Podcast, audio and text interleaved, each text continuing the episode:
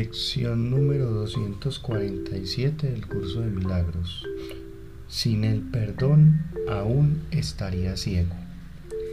El pecado es el símbolo del ataque.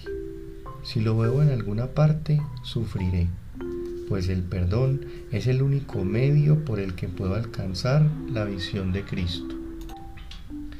Permítaseme aceptar que lo que su visión me muestra es la simple verdad y sanaré completamente. Ven hermano, déjame contemplarte. Tu hermosura es el reflejo de la mía, tu impecabilidad la mía propia. Has sido perdonado y yo junto contigo. Así es como quiero ver a todo el mundo hoy. Mis hermanos son tus hijos. Tu paternidad creó y me los confió como parte de ti así como de mi propio ser.